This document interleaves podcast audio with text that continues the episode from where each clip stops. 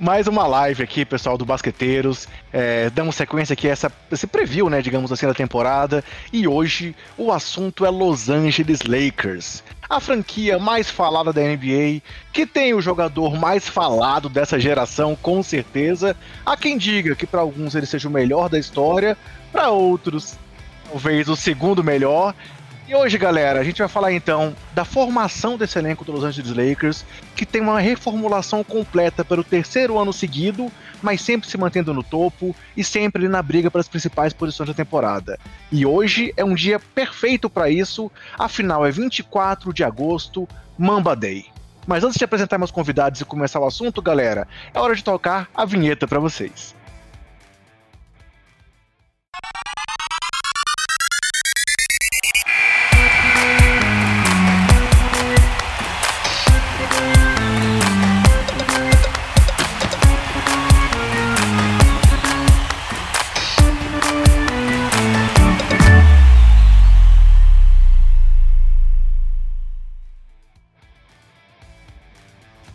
Fala, basqueteiros! Eu sou o André Rocha, como vocês já sabem, e como eu disse aqui na nossa abertura, o assunto hoje é Los Angeles Lakers, a sua reformulação, a adição aí, adição polêmica para muitos de Russell Westbrook, chegada de Carmelo Anthony, retorno de Dwight Howard e de um elenco de apoio para tentar fazer LeBron James e Anthony Davis voltarem à briga pelo título da NBA. Afinal, Lakers é Lakers e Lakers sempre tá brigando por alguma coisa, né, galera?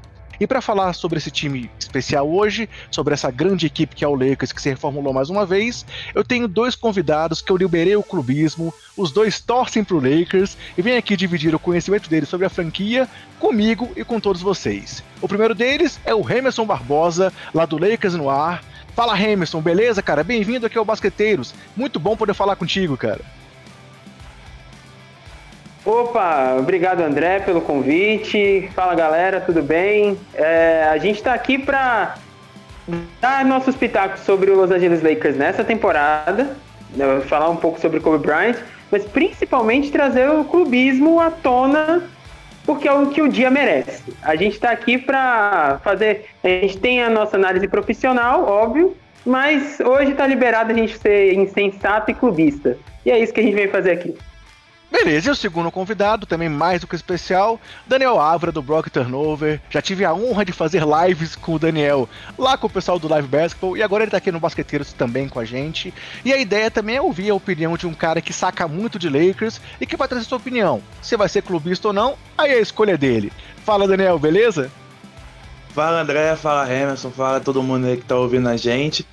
O cara que saca muito do, do Lakers é mais ou menos, mas tudo bem, vamos lá tô aceitando rótulo.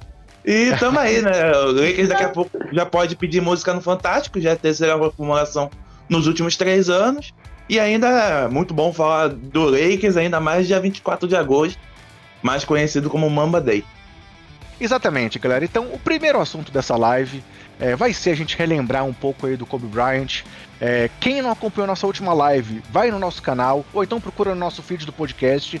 Você é um papo muito legal com o Ricardo Bulgarelli, onde falamos sobre o draft, sobre a free agency e sobre a Olimpíada de Tóquio. Sendo que na Free Agency, um dos assuntos, obviamente, foi o Lakers, foi a chegada de Russell Westbrook e o Bulga deu a opinião dele sobre esse time, dizendo se ele vai dar certo ou não.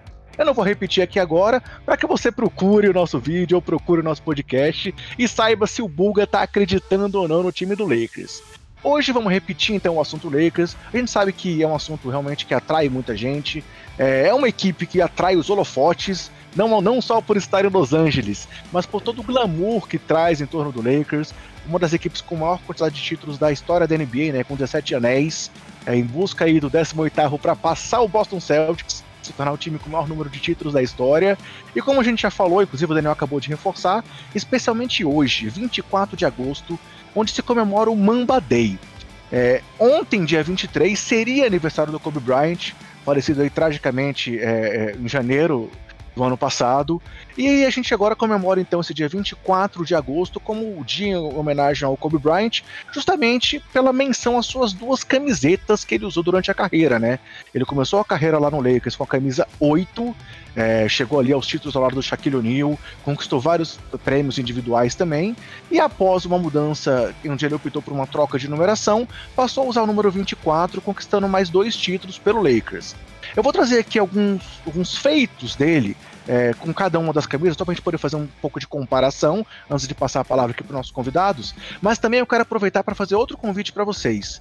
É, a gente tem no nosso feed do podcast o nosso podcast que a gente fez com o Denis do Bola Presa, mais aí um grande torcedor do Los Angeles Lakers, que a gente fez uma homenagem ao Kobe após o falecimento dele. Então, quem quiser realmente ver uma passada geral na carreira do Kobe, não é o foco hoje do podcast, a gente vai falar um pouco sobre o Kobe, mas a ideia principal é falar sobre a reformulação do novo, velho Lakers, que tem as críticas também sobre a idade do elenco, né? Mas quem quiser ver uma análise geral da carreira do Kobe, ano a ano, falando dos feitos, das conquistas, das polêmicas, procure o nosso vídeo do podcast, a nossa conversa com o Dennis, que foi muito legal.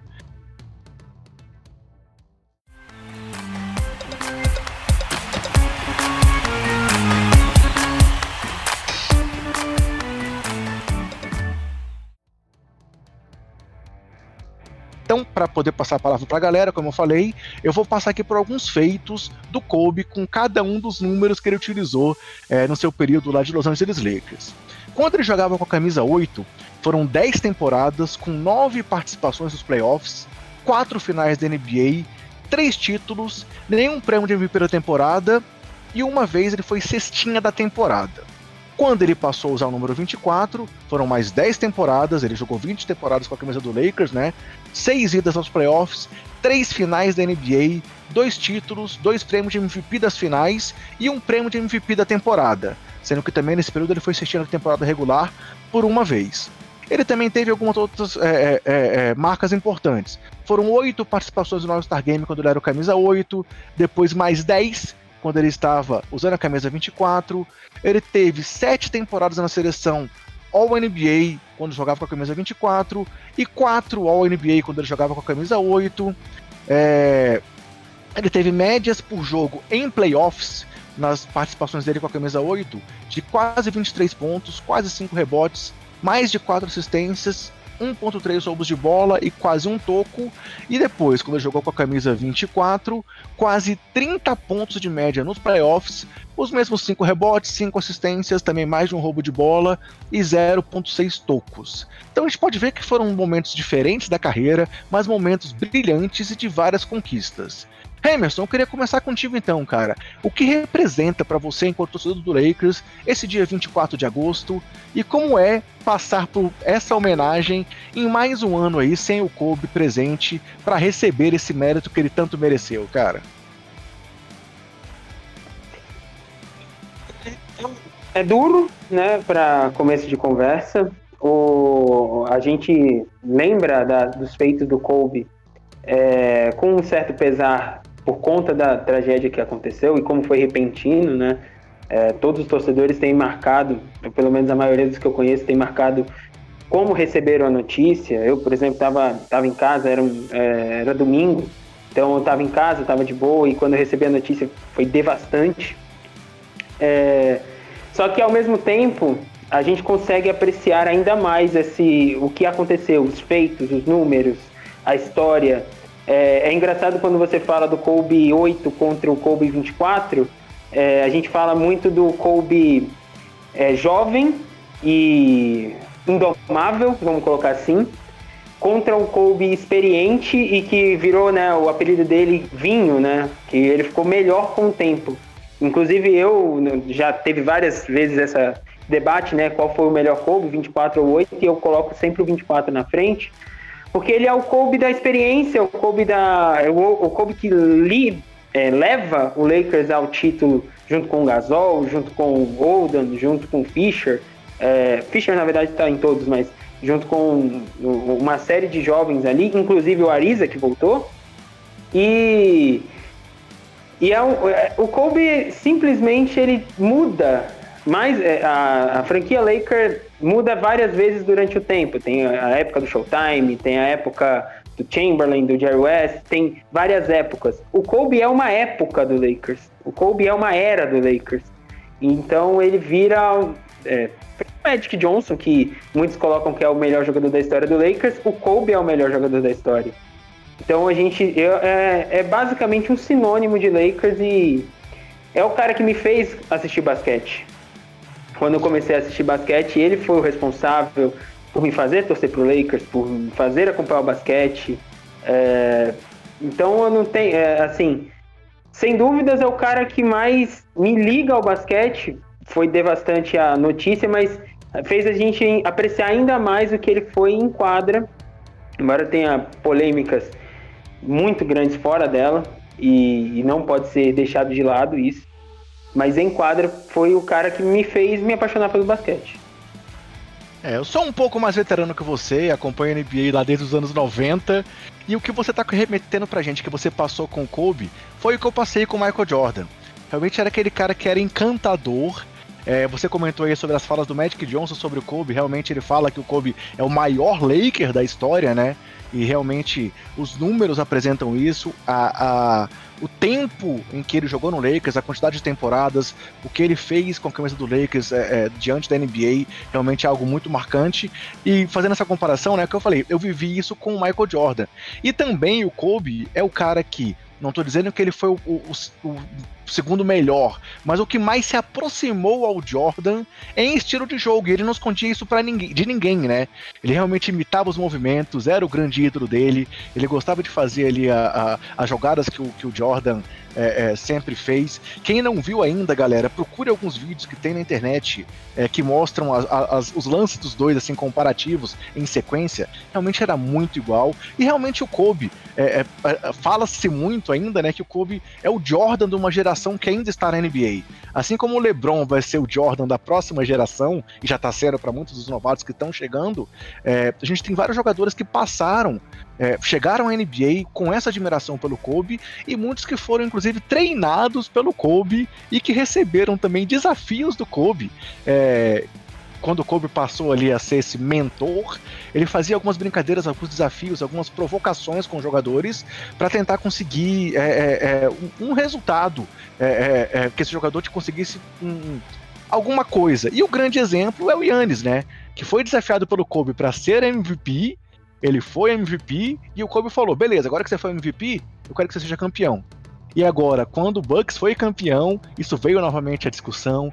E realmente esse lado inspirador do Kobe, é, esse espírito mamba dele foi muito presente, né? Eu tô aqui, ó, hoje em homenagem aqui, ó, Mamba Forever, em homenagem ao Kobe.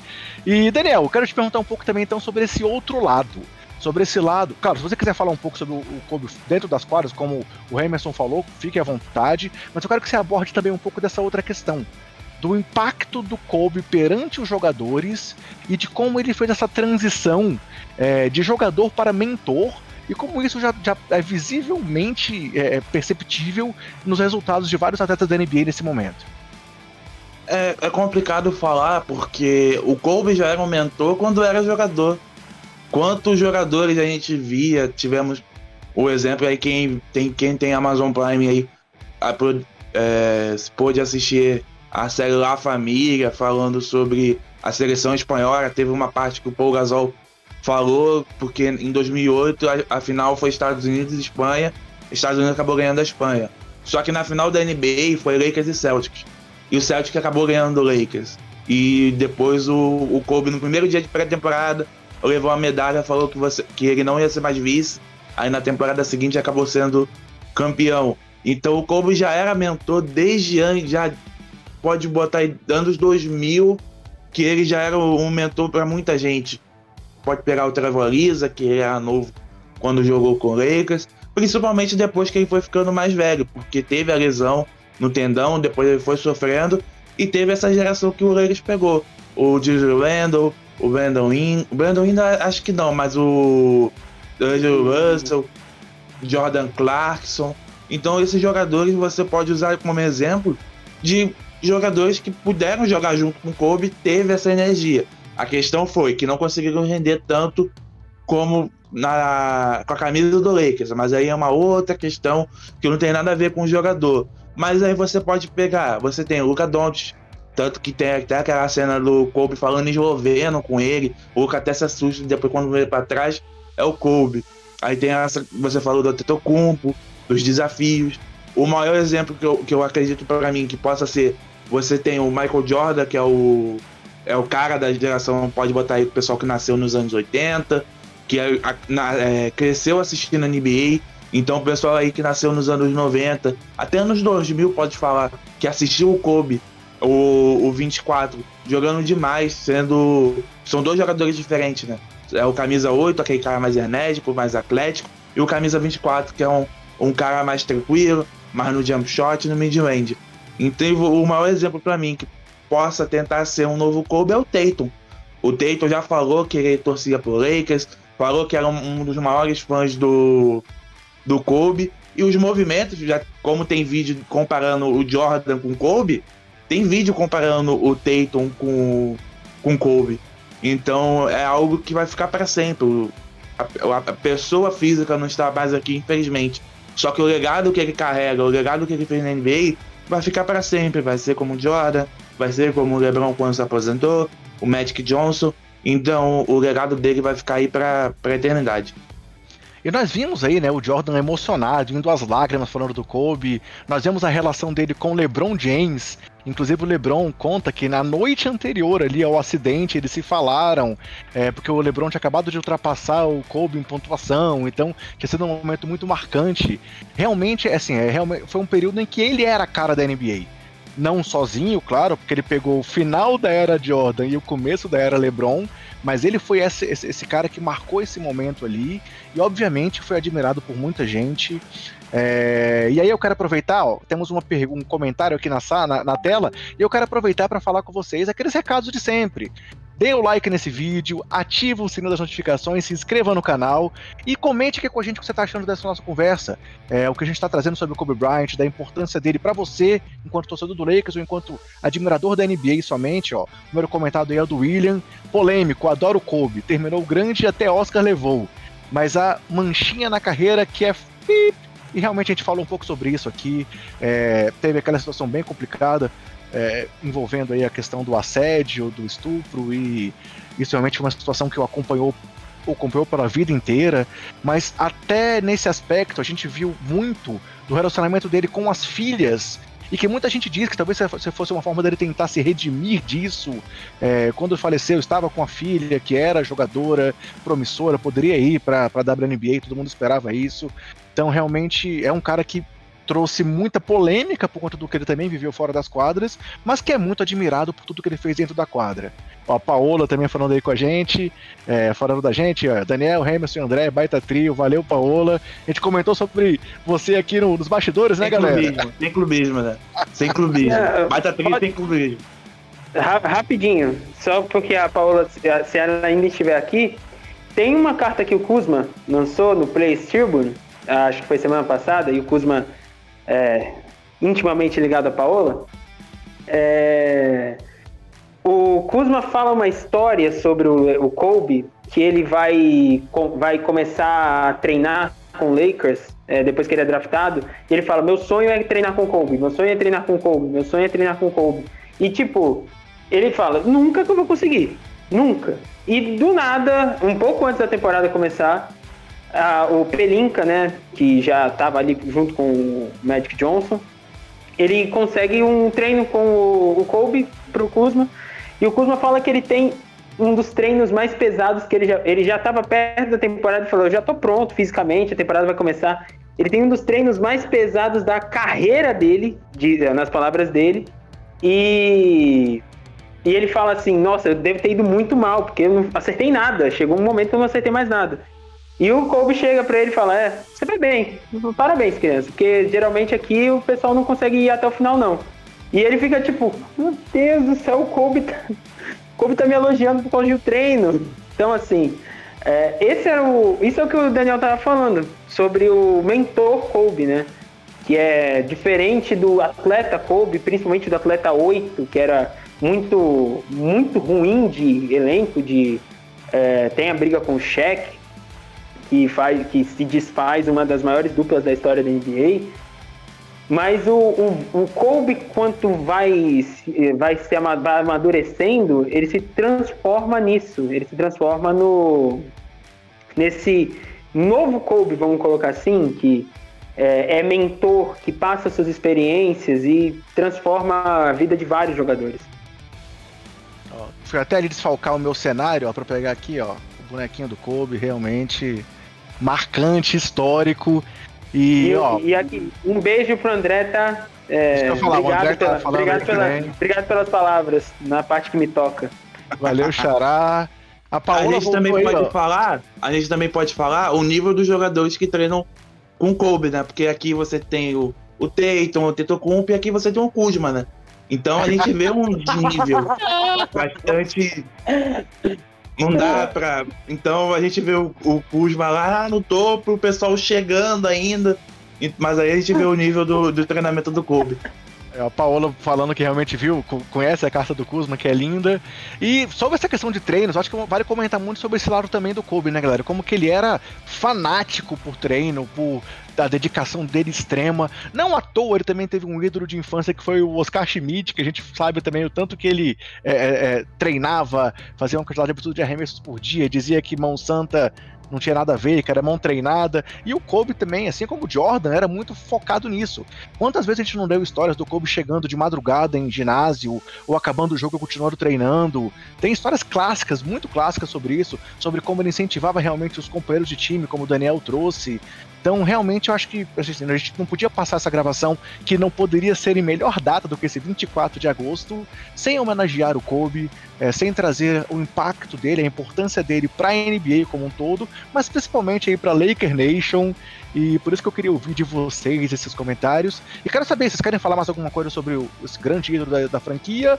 Ou vocês acham que a gente já pode finalizar e passar mais aí para a atualidade, para o time atual? Alguma coisa mais, Emerson e Daniel, que vocês querem trazer de Kobe Bean Bryant?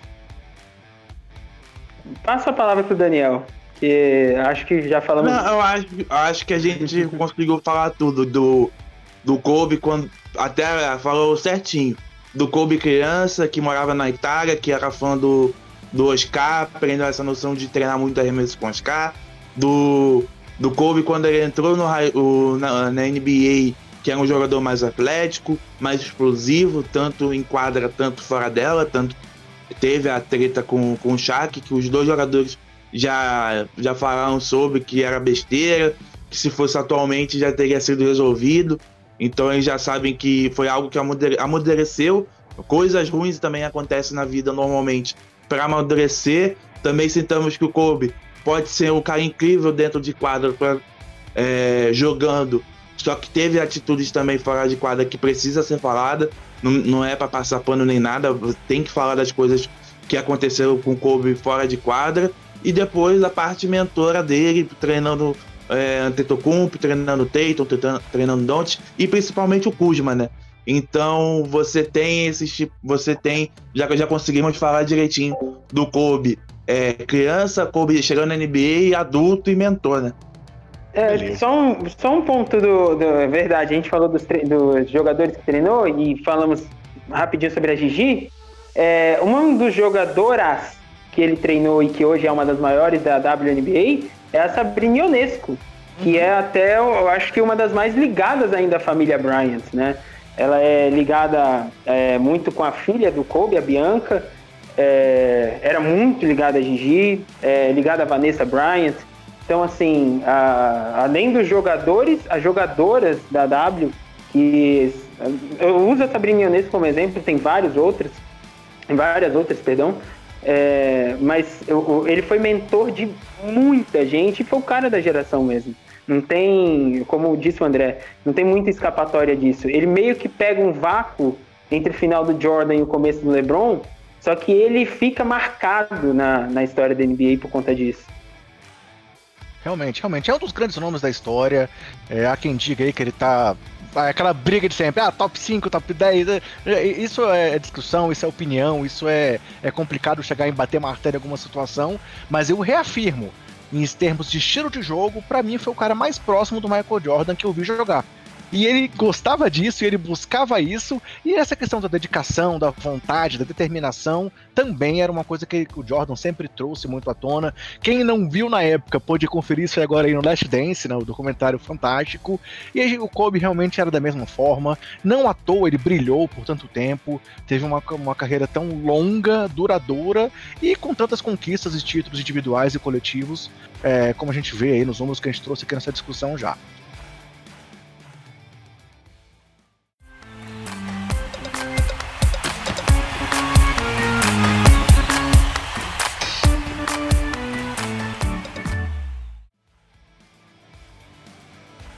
Mas galera, então antes de passar agora pro assunto, o segundo assunto desse nosso papo, dessa nossa live que vai virar o nosso podcast e falar da formação do, desse novo Lakers para a temporada 21-22, eu quero mais uma vez reforçar o pedido para vocês para nos acompanhar por onde o basqueteiro está. Estamos nas redes sociais, sempre com o nome Basqueteiros e o nome do usuário, arroba BasqueteirosNBA. Então procura a gente no Twitter, no Instagram, no Facebook, nos siga por lá, que a gente sempre traz informações quentinhas, atualizadas e inclusive divulgação do conteúdo que a gente vai trazer em vídeo para vocês, seja nas lives, seja nos vídeos que a gente prepara, ou mesmo no podcast. Podcast esse que está disponível nos principais agregadores e no Spotify, com o nome Basqueteiros. Como eu citei, vale a pena ouvir o nosso podcast com o Danny sobre o Kobe Bryant e quem, quem puder conferir a nossa última live, nosso último podcast com o Bulga, já sobre a temporada 21-22 da NBA, ficou muito legal. Falamos tudo sobre o draft, tudo, tudo, sobre a free agency. Então, se você quer já ter uma noção aí de como é que seu time vai estar para a próxima temporada, procura ou o nosso último vídeo, a nossa última live, ou nosso último podcast. E quero pedir mais uma vez para quem está aqui com a gente no YouTube, para se inscrever no canal, dar o like nesse vídeo que é muito importante pra gente, fazer o YouTube mostrar pra quem tá aí é, que o conteúdo tem qualidade, que ele merece ser acompanhado, e ativa o sininho das notificações para receber sempre um aviso quando tiver um conteúdo novo aqui do Basqueteiros. Então, aproveitando que esse jabá já foi feito, daqui a pouco eu vou falar sobre nossos parceiros aqui do projeto. Eu vou querer começar o papo aqui então é, com o Emerson e com o Daniel sobre esse Lakers para a temporada 21-22 da NBA. Como já trouxemos também aqui esse spoiler, é terceiro ano seguido que o time se reconstrói totalmente. Desde a chegada do Anthony Davis, a gente tá vendo aí o terceiro Lakers diferente sendo montado. Por quê? Porque eles querem realmente brigar por alguma coisa, querem aproveitar esses últimos anos no auge de LeBron James é, e querem realmente montar uma equipe competitiva para poder estar no topo da NBA. E o que a gente pode mostrar o tanto que o time está mudando é que do time campeão há duas temporadas temos apenas três jogadores ainda no elenco, que são LeBron James, Anthony Davis e o Taylor Horton Tucker.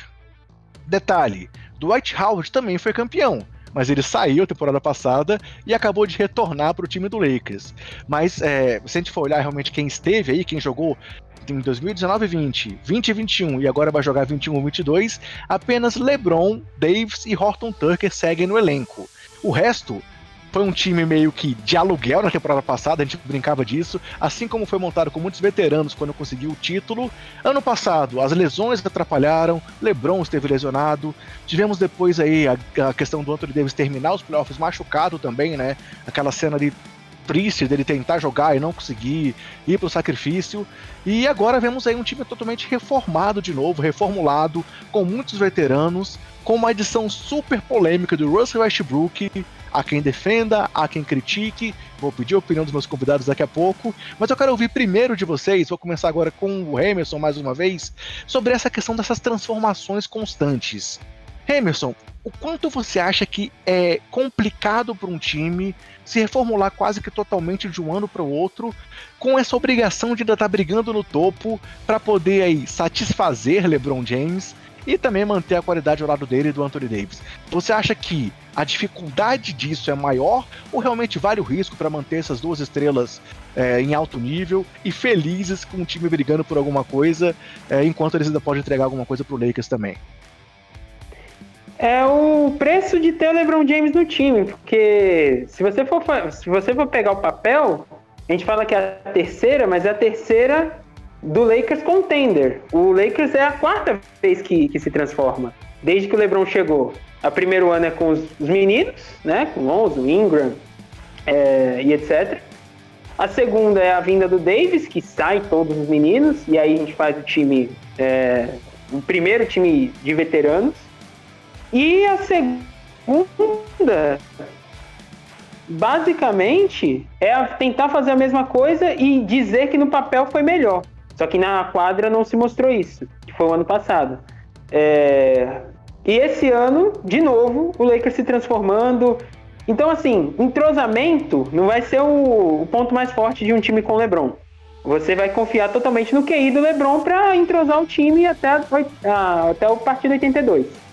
É, e ano passado teve outros fatores, né? Teve uma pré-temporada muito é, para o Lakers, né? Para os times que foram às finais. É, tivemos lesões, tivemos outros fatores. Mas um time com LeBron, desde o Miami Heat, eu acho, ou talvez desde o Cavs, pelo menos, sempre é um time que você tem um ano que se der tudo certo, talvez no ano seguinte continue. Se não der certo, você tenha certeza que não vai continuar. É, é o pacote LeBron James e aí você coloca Rob Pelinka aí nesse meio e aí que você vai ver todo mundo. Ninguém vai ter. Ninguém está seguro. Você está num time com LeBron James, que se o LeBron James foi capaz de trazer o Dwayne Wade, seu melhor amigo, e trocar no meio da temporada, você não está seguro. Se você é o Kendrick Nunn, você não está seguro nunca. É, o GM LeBron James não para de se movimentar também, né? Realmente ele faz ali as suas manipulações no bom sentido, realmente ele consegue é, é, agregar jogadores, trazer jogadores talentosos pro lado dele. E a diferença talvez daquele Cavs para esse Lakers é que lá eles chegaram a dar alguns contratos grandes para algumas peças que talvez tiveram um problema, como o Tristan Thompson, por exemplo, o próprio contrato gigantesco do Kevin Love. O J.R. Smith depois acabou vindo aí pro Lakers, ele recebeu um contrato bem volumoso lá no Cleveland também, enquanto aqui realmente eles apostaram nos contratos curtos de veteranos. Se a gente for olhar o elenco do título, tinha DeMarcus Cousins, é, Danny Green, o próprio Dwight Howard que tá voltando agora, é, já veio o Magui, Marquinhos Morris, que agora essa temporada saiu, mas ficou ano passado, o Rondo, é, o J.R. Smith, o Dion Waiters estava no elenco também, então assim, realmente é, é, é, a gente vê que são várias peças diferentes, que às vezes até o encaixe delas é meio que questionável, mas é o LeBron James tentando montar um elenco para tentar ser campeão e obviamente ele exige isso da franquia, não é, Daniel? É verdade, como o Emerson falou, que é a terceira reformulação do do Lakers já desde quando o LeBron voltou, que é normal até, porque é o LeBron James, é normal ele fazer isso. Ele não fez muito no Miami Heat por, por conta de salary cap. Também teve a questão porque já tinha um Big Three formado foi a mesma coisa agora porque você já tem o LeBron James, o Anthony Davis teve uma adição salarial do Westbrook, mas você aí você chega com o LeBron, são três Lakers diferentes. Você tem o, o Lakers com os novatos, depois com o time que eu amo chamar de máquina do mal, que é o Javel Magui, a John Rondo, Lance Stephenson. Eu amo chamar esse time de máquina do mal. Aí depois você tem um Lakers com o LeBron de, de armador, ele armando o jogo, tendo o Danny Green, tendo o KCP o, e o Anthony Davis ali ajudando.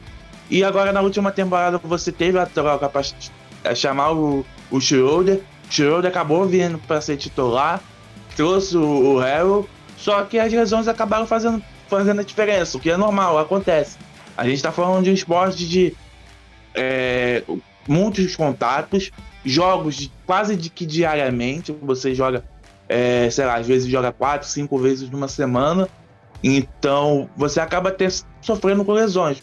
O Lakers não acabou sofrendo com lesões na temporada passada, na 19-20, mas sofreu na 20-21. E você vai ter um outro estilo de Lakers. Porque muitos se falam que vai ter o Anthony Davis jogando mais de pivô, o LeBron James jogando mais como ala pivô, com o Westbrook armando o jogo. Então a gente não sabe muito bem como vai ser esse Lakers, se vai vir com o Carmelo Anthony como titular, Carmelo Anthony agora vai jogar ao lado do, do melhor amigo, mas é, do jeito que o LeBron é capaz de trocar ele, igual fez com o Wade. Então é, é muita dúvida. O, o, o, Roma ele ama essa troca. O Roma amou a troca do, do Westbrook, para não falar o contrário. Sempre, sempre criticou, falando que podia trazer o Buddy Hilde e manter o time. Só que é complicado, agora que já aconteceu é torcer para dar certo. Porque você vê o Westbrook e o LeBron, são dois jogadores que gostam de jogar com a bola, e é jogadores que não tem um arremesso de perímetro bom, como que vai jogar? Mas aí é Frank Vogel que se vire, né? Ainda bem que o Jason Kidd for embora pra não estragar esse ataque. Agora a, a live é clubista, o podcast é clubista, então eu posso falar. Desde o Kid saiu, graças a Deus o ataque deve melhorar. Aí trouxe o Kendrick Nunn pra fazer a parte da vaga de, de criminoso. Mas esse é o Lakers. Esse é o Lakers. Você vai contratos mínimos e apostar no Big Tree. A vantagem é que vai ter mais tempo de pré-temporada, então eles vão poder se entrosar mais. Legal, legal, Daniel. Trazer esse lado clubista é muito emocionante e a gente tá vendo isso aqui no nosso chat também. O chat tá bombando. Você citou aí o Roma aí, o nosso grande Ricardo Romanelli tá aí participando do chat também. A Paola segue aqui também com vários comentários. É, o André fez mais comentários também, o William voltou. Daqui a pouco a gente traz alguns, alguns aqui na tela. Mas estão comentando realmente a formação desse time. É, o William dizendo que o time, é, o título foi um ponto fora da curva pela questão da bolha, por como tudo aconteceu. O Roma disse que esse ano as, as conferências estão mais difíceis, que aquele time lá que foi campeão não seria campeão nesse momento. São alguns aspectos também que deve ser muito comentado. É, ó, vamos lá que é mais que tem aqui, ó? Falando da saída do Jared Dudley, que foi anunciado como assistente técnico lá do Kid no, no, no Mavericks. É, o Roma também trazendo a situação do Mark Gasol, que tá aí nessa incógnita, né? Ele já tinha dito lá na Olimpíada que iria continuar, agora estão aí dúvidas sobre essa permanência dele ou não. E aí falaram aqui, eu não sei se foi o Roma que disse, ou se foi a Paola, dizendo que, que ele é a próxima vítima aí do LeBron GM. Então, realmente, o chat tá bombando. Quero agradecer a galera aí. Quem não deixou o like ainda na nossa live, deixa o like, compartilha com seus amigos. Vai estar disponível depois é, no nosso canal, assim como o podcast vai estar disponível nos principais agregadores e no Spotify. Trazendo então para a temporada passada, como a gente falou, houve uma reformulação é, e a gente teve o time que jogou, jogou bem, né? Conseguiu é, superar a questão da lesão, de mais uma lesão do LeBron durante a temporada regular e sobreviveu ali nos playoffs, mesmo com o Anthony Davis machucado, acabou perdendo ali naquele jogo em que o Davis foi pro sacrifício. E tinha, só passando um geral aqui, KCP, o Caruzão da Massa, é, Anthony Davis, o André Drummond, que foi um nome aí muito polêmico no ano passado, mas que chegou também para tentar contribuir, Mark Gasol, o Harrell, o Horton Tucker, LeBron, Kuzma, Wesley Matthews, foi um cara também que oscilou demais nos playoffs principalmente, Ben McLemore, Markif Morris e Dennis Schroeder. E já falamos um pouco sobre esse time também, não vou me aprofundar muito nesse time do ano passado. Nessa reestruturação que a gente teve para essa temporada agora, tivemos aí o pessoal que saiu lá pro Wizards, né, na troca do, do, do Westbrook, que foram o KCP, é, o Harrell e o, o Kuzma, né, que foram trocados lá pro time do, do, do Wizards. Tivemos aí o Carlson da Massa não renovando, porque o Lakers não quis abrir o bolso e acabou indo lá pro meu Chicago Bulls. É, o Drummond também saiu, foi parar em Filadélfia. Dudley se aposentou. O Harrell também foi nesse pacote lá pro Washington. É, o Wesley Matthews ainda tá aí sem time até agora na temporada. Alfonso McKinney foi dispensado. McLemore também, acho que não fechou com ninguém ainda. Marquinhos saiu e o Schroeder acabou aí nessa situação em que ele recusou aquela renovação do Lakers, que foi oferecida para ele no meio da temporada passada, de 84 milhões por quatro temporadas, para assinar lá agora por 5,9 com Boston Celtics. Então é uma situação também que a gente vale a pena destacar, né? O Lakers ofereceu a grana que o Schroeder poderia receber, ele achou que valia mais, e aí acabou saindo agora sem trazer nenhum retorno para o Lakers, e com essa grande perda financeira, talvez uma das maiores aí da história da NBA, de alguém que recusou um contrato para sair por muito pouco depois. E aí, com essas saídas que a gente comentou aqui, alguém quer destacar alguma saída em particular antes de eu falar de quem tá chegando? É, Hamilton, Daniel, algum, alguém que vai fazer muita falta, que vocês vão sofrer por não estar aí mais no elenco do time? Quem vocês destacam aí de quem, tava, quem tá saindo do Lakers para a próxima temporada? O Xodozinho era o caruzão da massa mesmo não? Eu, eu só agradeço o Drummond ter saído. só, só isso. O maior, eu fiquei um pouquinho da free agent foi o Drummond sair. E eu fiquei um pouquinho traumatizado porque é, o pessoal do Basquete FM tava eu, Renan, Roma, André, a gente tava junto com a, com a Drica na live lá da NBA das Minas, das Minas, e foi um momento que o Caruso foi pro Chicago Bulls, que foi, eu acho que foi o momento que mais rendeu figurinha no grupo do Basquete FM. Que tinha o Renan triste, tinha o Renan, o Renan feliz, é, o Renan feliz, o Roma de triste, eu triste, André triste, depois uma figurinha com o André com uma garrafa de uísque. Então, esse acho que foi o momento que mais rendeu figurinha do grupo de basquete FM. Mas Roma, a, Roma é... triste não. Perdão, Daniel. Roma triste não. O Roma desolado. Não, deprimidaço. Deprimido. Deprimido. Deprimido. A sorte dele é que ele torce para mais 20 times da NBA, então ele pode exatamente, ir, exatamente. jogando a felicidade para outros times. Mas e, destaque é isso. É, o, o Lakers acabou não abrindo, não tirando o escorpião do bolso para pagar o Caruso, sendo que é algo normal, porque você não tem o Lakers, a família Buzz, que é a Ginny Buzz, mais os irmãos dela, não são tão ricos igual outros donos de franquia. Então acaba que o Lakers é a maior maior faturamento deles em questão de milhões, então eles não são bilionários. Eles não têm rios e rios de dinheiro para gastar. Então você tem o Lakers com o salary cap certinho ou no pagando taxa, mas a taxa correndo para pagar menos. Então é, vai acabar sendo normal. Então é por isso que ele não acabou renovando com o Caruso. Graças a Deus o Schroeder ele tem algo de negociação igual eu tenho com dieta, porque foi um ótimo negociador. Porque para recusar 84 milhões e depois aceitar 5 pontos alguma coisa do Celtic é algo espetacular pro Celtic. Mas a questão do Lakers é isso. Você tem ali o Kuzma, que já não tinha muita coisa com, com o Lakers. O KCP eu acho que poderia ficar, o Elo tem aquela questão do, dos playoffs, ele acaba sendo nulo. Então, a, o Lakers tentou fazer aquilo que foi melhor. A questão é o que vai acontecer na quadra. É, eu acho que paralelo aí ao, ao, ao Schroeder, talvez só essa questão do marketing com o Chicago lá também, que tá, tá de rosca, é, deve ficar só pela qualifying offer e vai acabar saindo de graça no ano que vem, mas talvez ele também se arrependa aí e saia chateado que nem o Schroeder, né? Não aceitou nada, pediu muita grana, é um cara que não se desenvolveu como se esperava. Mas como o assunto é Lakers, vou deixar de falar aí, deixar de falar um pouco aí do meu Bulls, vou voltar pro Lakers. É, vamos chegar numa conversa muito legal que tá aqui no chat depois, que fala sobre essa questão dos asteriscos dos títulos. Eu vou comentar quando chegar aqui na tela, ó, mas aí o Romanelli, como a gente já comentou, falando que o, a Paola e o Emerson são duas pessoas mais otimistas com o Lakers esse ano. E aqui eu vou fazer um comentário. Eu acho incrível como a torcida do Lakers é pessimista, cara. Eu aí que sofro com meu Chicago há tantos anos, não sou tão pessimista quanto vocês. Todo ano eu acho que esse ano vai, esse ano é playoff, esse ano a gente chega, e vocês têm LeBron James e ficam achando que o time não vai chegar em lugar nenhum. Pô, galera, fica feliz, aproveita o que vocês têm na mão aí. Ah, mas a, a bolsa é pessimista, mas a bolsa é pessimista porque qualquer coisa de bom é lucro. exatamente, exatamente. É. E, e, isso quem pensa é quem realmente tem uma boa qualidade no seu elenco. Ó, a Paula respondendo aí, dizendo que o Roma que é muito pessimista. Não, mas tem, tem, um ponto, tem um ponto que eu já falei em diversos grupos. Quando o Lakers trouxe o Westbrook, ele olhou, olhou, pro, olhou pra sala de troféu, olhou pro LeBron falou: Peraí, eu tenho 17 aqui. Ah, não, vamos, vamos adicionar entretenimento. Vamos, vamos dar uma razão pro 100% ficar lotado. Tem Westbrook pra enterrar. Mas não, nem não nos playoffs vamos passar uma raiva? Vamos, mas já passamos raiva com o Schroeder. Traz aí um que ganha mais. Pode trazer. É isso, trazer isso. Deve estar tá feliz, né? Porque já postou vídeo aí treinando os dois juntos, já foi com ele junto lá na Summer League, assistir o jogo da molecada. Então, realmente. Inclusive, que... inclusive o Anthony Davis deve estar tá com ciúme, porque assim, é o Westbrook e LeBron pra todo mundo junto. O Anthony Davis tá soltando aí.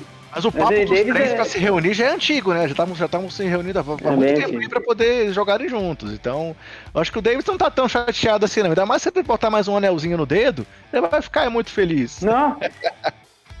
ele quer mais é título mesmo, não importa se fica sobrando.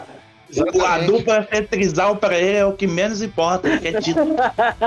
é, exatamente. Se parecer feliz, ele ia jogar lá em Chicago, pô. O cara, o cara de lá. se ele quisesse ficar triste, ele continuava no New Orleans, pô. Exatamente. Ó, Mas não, não, perca, não perca fé, André. Ele, um dia ele ainda vai pra lá. Ainda vai pra é. Chicago. Ainda mais agora. Ele é a peça que falta ali em Chicago, né? Agora, com ah, o time já redondinho. Não me faz sonhar, não. Mas é, o Roma comentando aquilo que a gente já trouxe aqui no chat, ó, que esse, esse ano da temporada vai ser mais complicado, tem mais contenders nas conferências, então vai ser mais difícil, aquele time de, de dois anos atrás não seria campeão. A Paola aí, ó, dizendo, comentando a perda do Dudley, que a gente já trouxe aqui também, dizendo que ele, que ele se aposentou, realmente perderam ali o Dudley para distribuir água pra galera. O Roma comentando aí da ausência do Gasol, que a gente falou que tem essa incógnita aí, se ele vai continuar, se ele não vai continuar. Ele ainda tá sob contrato, mas pode ser que ele não fique aí no Lakers para a próxima temporada. É... Ô Marco Túlio, uma pergunta aí, ó. Será que o Lakers não deveria trazer o Avery Bradley de volta? É, acho que tem vaga no elenco, né? Acho que, acho que eles ainda não, ainda não fecharam. eu vi que eles estavam fazendo alguns treinos, treinaram com a Zaya Thomas, treinaram com, com alguns armadores para opção. Vocês acham que o Bradley poderia ser essa peça que falta aí nesse elenco do Lakers na próxima temporada, galera? Daniel, encaixa? Não, então, sua cara tá dizendo que não, hein? Então, é que o pessoal fica muito naquela coisa de Bradley da época do Celtics que era aquele defensor máximo que cobria muito as Zaya Thomas. Só que já na temporada 2019-2020 ele já não era tanto aquele jogador.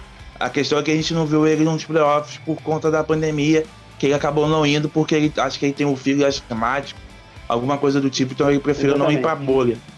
E, mas aí pode ser, você tem o pessoal do que foi agora para Summer League, tem o Mac Macron, tem o Joe pode fazer a mesma função.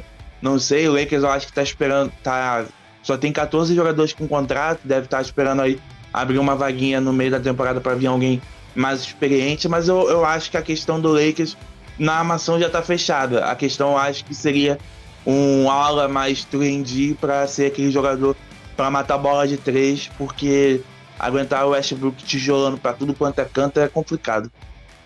Exatamente. É, falando sobre a formação, assim, antes de responder a próxima pergunta aí, que é sobre o Paul Millsap, talvez ele também caiba no elenco, vamos falar sobre quem chegou no Lakers.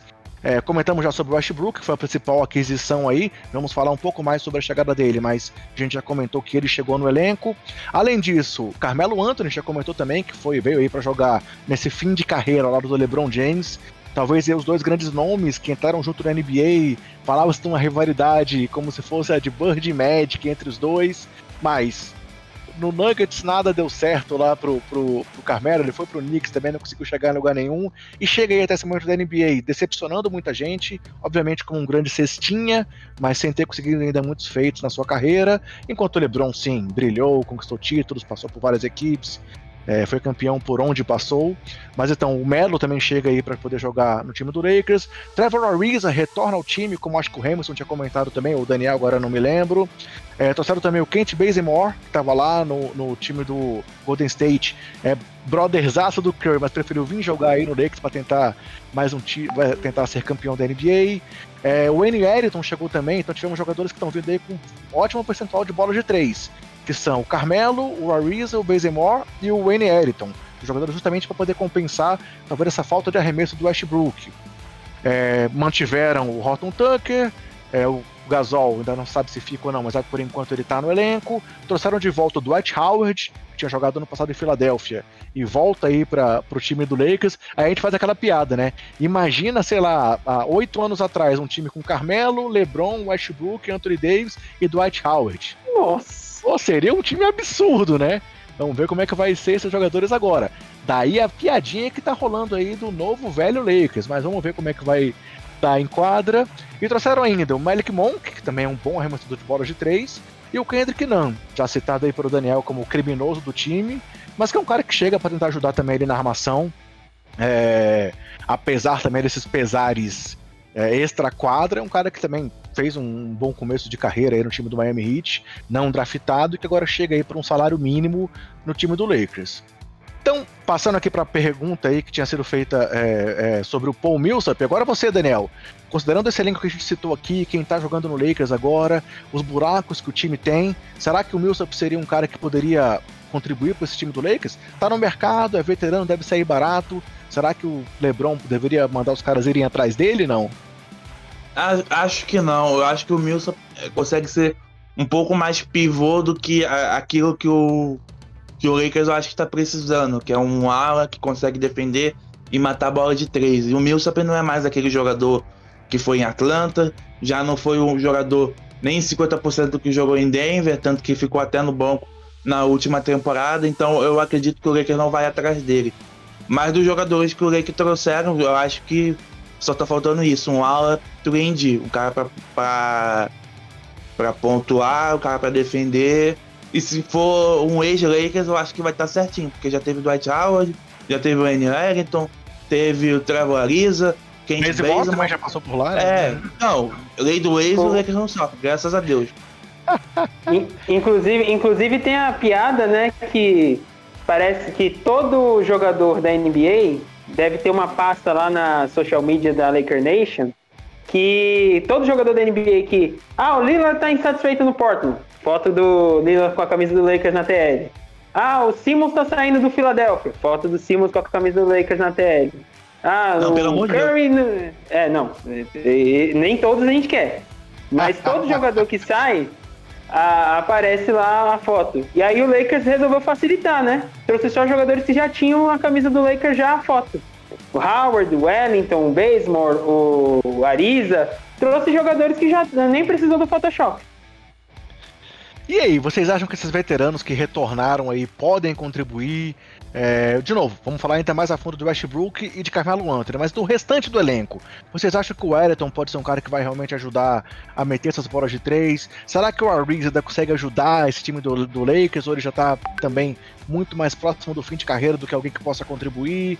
É, o comentário aí, ó, do, do Henrique Assunção sobre o Malik Monk. Será que é um cara que realmente vai estourar agora na NBA, que ele tem alternado bons e maus momentos? Ó, o Tadeu falando do percentual dele de bola de três. Será que ele é um cara que pode ajudar? O próprio Nan. Vocês acham que esse elenco de apoio está realmente suprindo o que o Lakers precisa para montar um time em volta de Westbrook, é, LeBron e Anthony Davis? O que, que você acha, Daniel? Eu acredito que sim, porque você vê um, por exemplo, é, usando de comparação a temporada passada.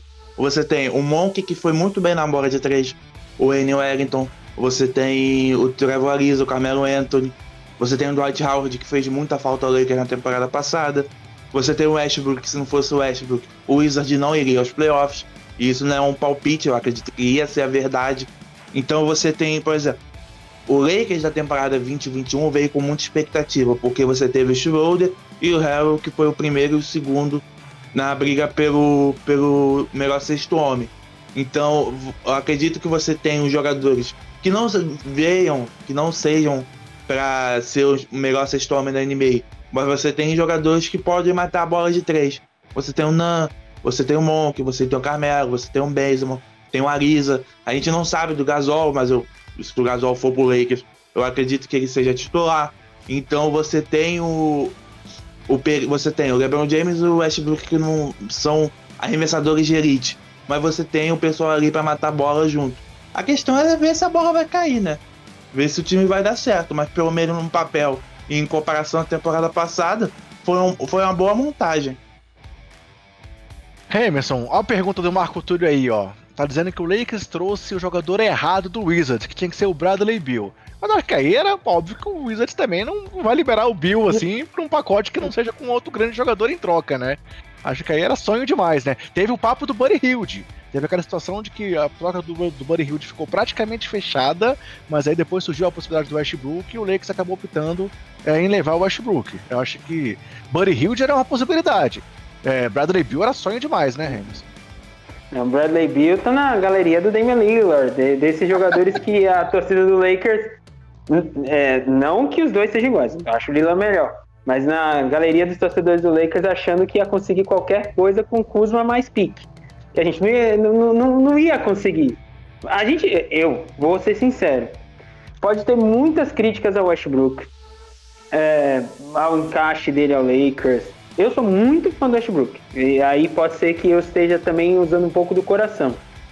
Mas um pacote de KCP, Kuzma e Arel e a pick 22, se eu não me engano, uhum. que eu nem lembro agora quem foi draftado, acho que é o Isaiah Jackson. Nunca. Foi o Philadelphia, exatamente. Isso. Nunca deveria valer um Westbrook. Nunca. Você pode colocar o que for. O Westbrook é um cara que está há quatro anos fazendo média de triplo-duplo. E com companheiros diferentes na equipe, em equipes diferentes. É um jogador que foi se tornando, claro, pelo, pelos, pelas más performances no playoffs, foi se tornando muito subestimado, mas ele é um, um, um MVP, é um jogador que é All-Star. Eu não entendo, às vezes, o tanto de hate que gera em cima dele. É, entendo que parte é pelos playoffs, mas, gente, é um cara que tá há quatro anos fazendo coisa que nunca tinha sido, só tinha sido feito, só tinha sido feito por um jogador na história da NBA. Ele tá há quatro anos fazendo isso. Então, é. assim, eu acho, eu acho que, lógico, Bradley Bill em questão de encaixe, ó, seria muito melhor. O Damian Lillard nem se fala, mas o, Westbrook pelo pacote que o Lakers ofereceu, saiu muito lucro pro Lakers, na minha opinião. O pacote do o pacote que o Lakers ofereceu no Westbrook era um, um pouco diferente do que ele ofereceu pelo Buddy Hield. E em questão de encaixe, talvez o Buddy Hield até fosse manteria o Caruso, etc., como o Roma bate insistentemente nessa tecla.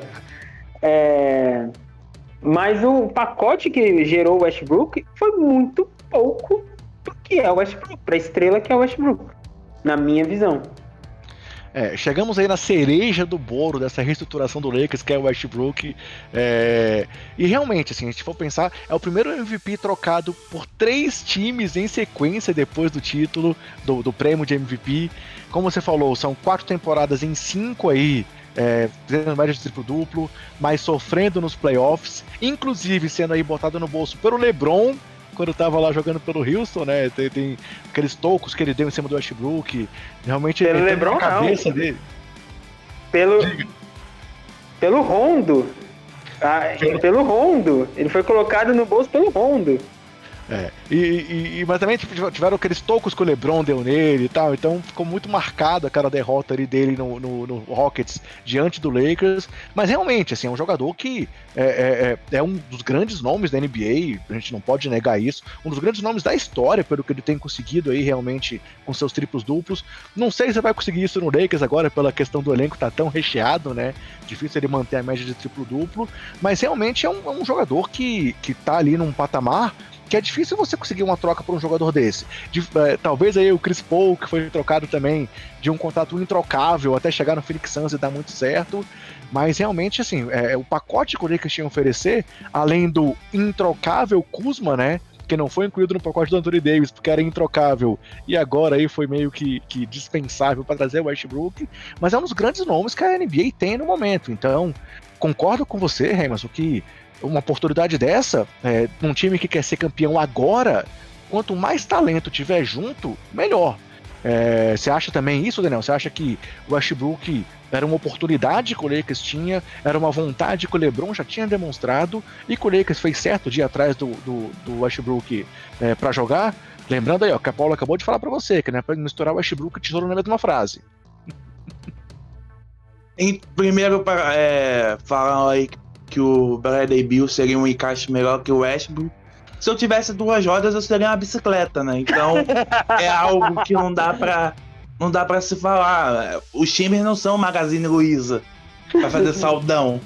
Então, existe ah, cap tá... também, né? É, existe a questão de cap, a questão de interesse. Então, você Bradley Bill pelo Kuzma, pelo KCP Harrell. Então é meio complicado, mas você tem um jogador no estilo do Westbrook, com o preço que foi, eu acho que valeu a pena a troca. Não tem, não acredito nesse negócio de ganhador e perdedor. Então eu acho que o Lakers, mas o Lakers fez uma boa troca, porque você tem um armador que jogou melhor que o Schroeder e um cara que pega rebote, que foi uma das fraquezas do Lakers na temporada passada. Então você juntou um armador, um pivô e você tem um Westbrook.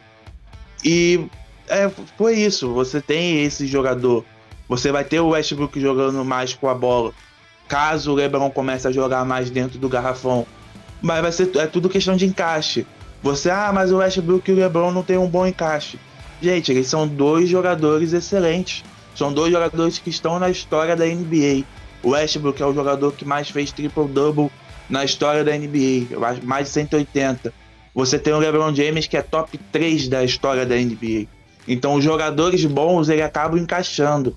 Óbvio que você tem exemplos na história da NBA, vários, de é, panelas que deram errado. Só que temos vários também que deram certo. Eu acredito que tem equipes que saíram na frente, tipo o Bucks e o Nets. Só que o Lakers der certo com um técnico confiável que tem, que é o Frank Vogel, que acerte certinho a defesa e consiga fazer um ataque equilibrado, você vai ter o Lakers brigando pelo título. Tem aí, você pode ter um elenco de apoio, que é o Kendrick Nunn, que é, pode ser mais ou menos nos playoffs, não foi tão usado quando o Heat foi na final e não conseguiu aparecer tanto porque o Heat foi varrido pelo Bucks na temporada passada, mas pode ser alguém que vai contribuir. O Malik Monk, que foi duramente criticado porque você tem você é um jogador, um calibre que, que poderia receber de 10, 11 milhões por ano, acabou vindo por um mínimo só para ganhar um título. Você, e ele evoluiu bastante da temporada 19-20 para 20-21. Então é um jogador que vai vir praticamente perfeitamente encaixado no Lakers. Você vai vir Carmelo Anthony que vai fazer 10, 11 pontos. Você tem o Dwight Howard que vai perturbar o pivô, não importa qual seja o pivô. A gente viu isso na série contra o Denver Nuggets. Então a questão do Lakers é encaixe, porque jogadores talentosos, jogadores que sabem jogar basquete, eles têm. A questão é como vai ser o encaixe. Eu acredito que possa dar certo, mas como o Roma já falou aí no chat, essa vai ser uma é, temporadas da NBA mais equilibradas, porque você tem o Bucks, que veio do título com o Antetokounmpo, Middleton e Holiday. Você vai ter o Brooklyn Nets, se estiver saudável, com certeza vai brigar muito pelo título. Mas aí você tem o Clippers, você tem o Nuggets, você tem o Suns. Então você tem essas equipes que vão brigar muito pelo título, vai ser muito forte. Mas aí vai ser tudo questão de encaixe. É, eu, eu, eu, eu, concordo com vocês, assim, que realmente o talento é algo que a gente não pode questionar numa troca como essa. É, inclusive, ó, o André acabou de comentar aí, isoladamente o Westbrook é melhor do que os três jogadores, mas na opinião dele, eles foram substituídos por peças muito inferiores. Eu não tenho essa certeza tanto assim se eles são tão inferiores não, André. Eu não sei se os convidados aqui vão concordar comigo, mas a questão é essa, é porque o que o Westbrook contribui isoladamente talvez o que os outros vão agregar, os que vieram junto nessa negociação, um Wayne Ellison da vida metendo bola de três, um Malik Monk metendo bola de três, um Carmelo metendo bola de três, por que não? A gente tem uma situação que talvez no encaixe isso aconteça. E o que o Westbrook traz, a agressividade, as infiltrações, as assistências, assim, ele liderou a NBA em assistências aí também nas últimas temporadas. quando ele não liderou, foi o LeBron James que liderou em assistências. Então, assim, a gente vê que tanto o LeBron pode bater para dentro e arrumar um passe para fora, quanto Westbrook pode bater para dentro e encontrar o LeBron, encontrar o Anthony Davis é, ou fazer uma ponte aérea, como ele é especialista aí, jogar uma bola pro Dwight Howard enterrar, jogar uma bola pro, pro, pro próprio Anthony Davis enterrar, o próprio LeBron. Então, assim, é, as alternativas que o Frank Vogel vai ter à disposição dele são melhores do que ele, ele tinha anteriormente. Não dá pra gente, talvez assim, se a gente for pensar, sei lá, é, é, o que o Kuzma, o que, que o, o KCP e o Harrell juntos entregavam, será que é mais do que o Westbrook pode entregar? Não sei. Então, nesse seu comentário aí, André, talvez eu não concorde tanto assim, porque o impacto do Westbrook, para mim, pode ser é, igual ou superior aos dos outros jogadores. É, pelo que os meninos falaram, acho que eles concordam com isso também. Tanto que o Westbrook foi fundamental para o Washington brigar por alguma coisa no passado ele começou mal a temporada fisicamente, mas depois que ele conseguiu aquela arrancada junto com a melhoria do time do Washington Wizards, o Wizards foi um outro time. Ele, ele transformou o time do Washington e fez o time do Washington time brigando, claro, pelo play-in, pelo que tinha começado a temporada, mas o final de temporada do Washington foi muito bom. Então, ó, inclusive o Marco Turo tá falando isso aqui, ó, que o Westbrook jogou demais no Wizards e que o Daniel Gafford só jogou no Wizards por causa do Westbrook. É, e ele fez Robin Lopes e Alex Lane jogarem bem. Então, o comentário do Marco aí é, corrobora com o que eu tô falando. E acho que o que os meninos falaram também foi muito similar nessa linha. Mas passando então para outra peça aí muito comentada desse time do Lakers, mais uma vez vou começar com, com o Emerson, é, é o Carmelo Anthony. Assim, a gente sabe que ele não é mais o jogador que ele foi, foi aí desprezado pela NBA é, antes de ir pro Portland Trail Blazers. A gente viu o Lillard lá bancando a ida dele para lá e ele realmente, apesar de não ser mais um, um, um jogador All-Star, um jogador no nível que ele já foi, contribuiu lá em Portland. E aí minha pergunta é essa, Emerson: o que a Laker Nation espera do Carmelo Anthony no time nessa temporada? É, a expectativa é realmente muito baixa, como tá aí, ó, o Roma dizendo que se ele for titular, ele desliga a TV no primeiro jogo e só liga em 2023.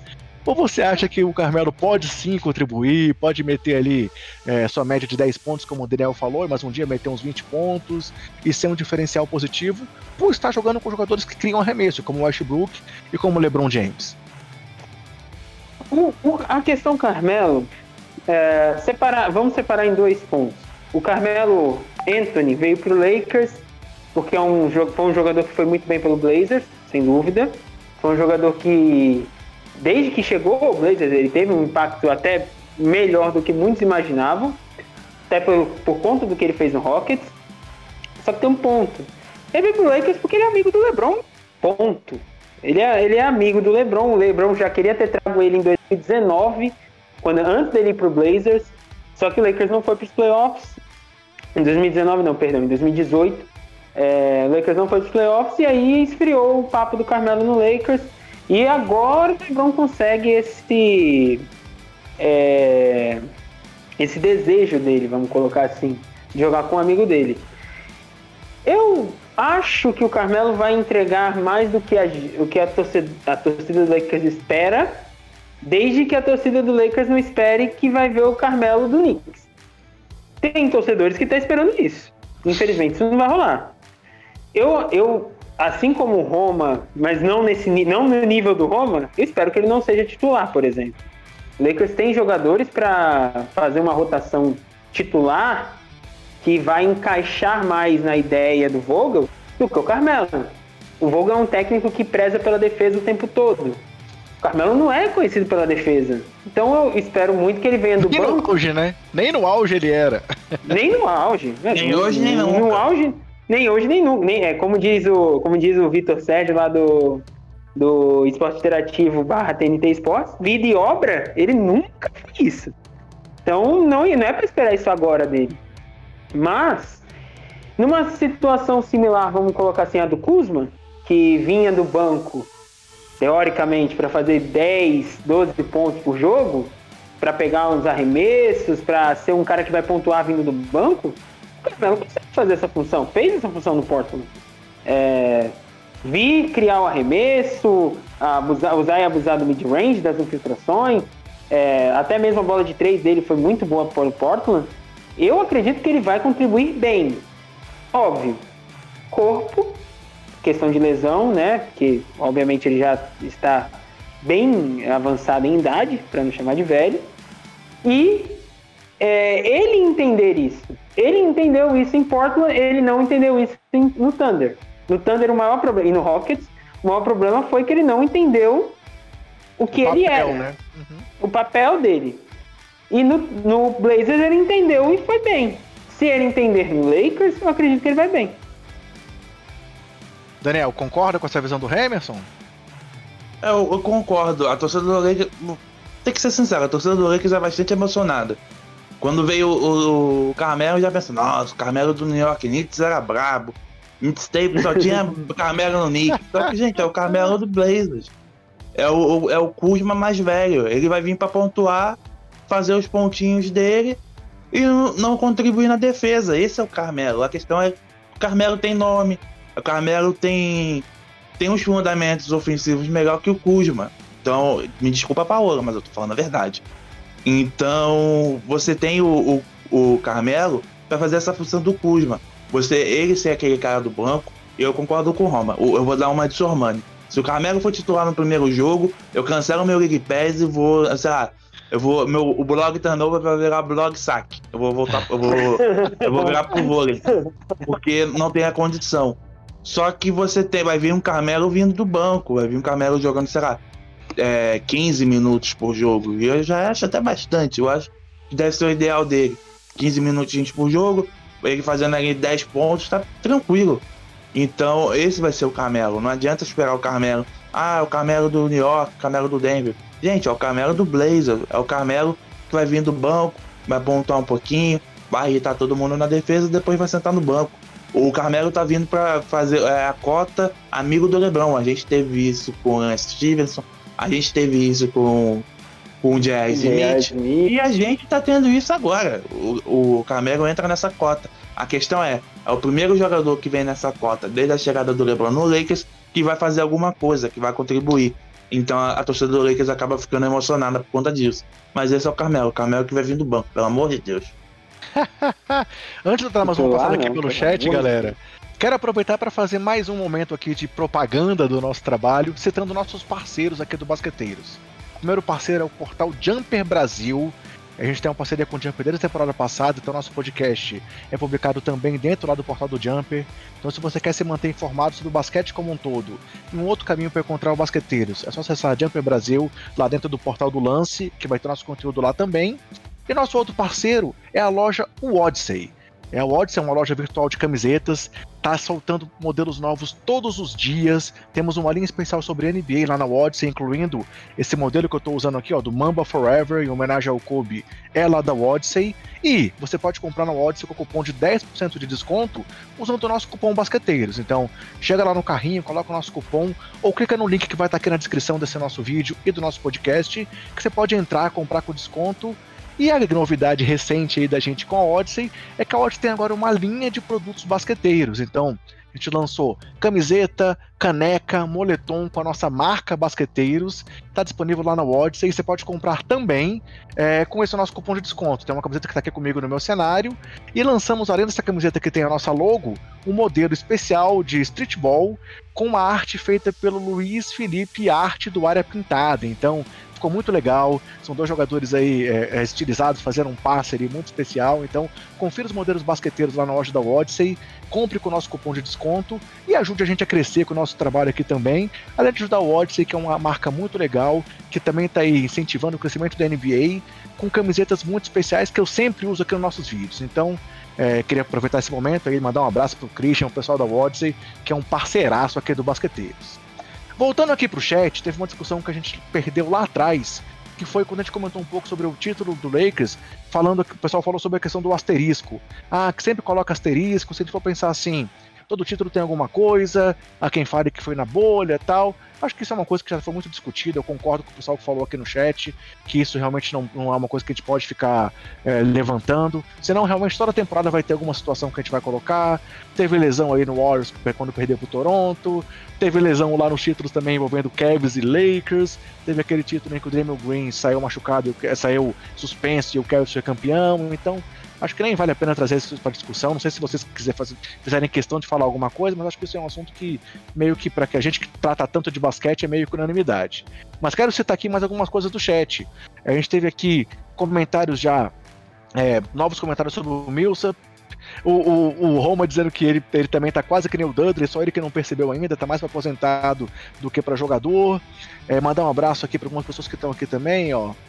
É, o Tadeu Carreira falou, falou sobre a questão do Mike James ter feito treino com o time do Lakers, que ele não entende porque que, que o Nets não, não deu um contrato pro cara. Um abração pro Henrique Assunção aqui também que tá com a gente. É, o Tadeu Carreira perguntou sobre as bolas de três do Monk. E a própria é, Paula respondeu que sim, ele é um cara que mete muita bola de três. O Henrique falando aí, ó, que achava o Millsap com um encaixe muito bom no Lakers. É, seria a melhor opção aí de jogador de número 4 que ainda tá no mercado. O que mais que a gente tem aqui no chat, ó? Ah, uma pergunta legal do Henrique aí, ó. Vou te passar essa, Daniel. O que, que o Lakers está mais carente nesse momento? Um jogador da posição 4 ou um jogador da posição 5?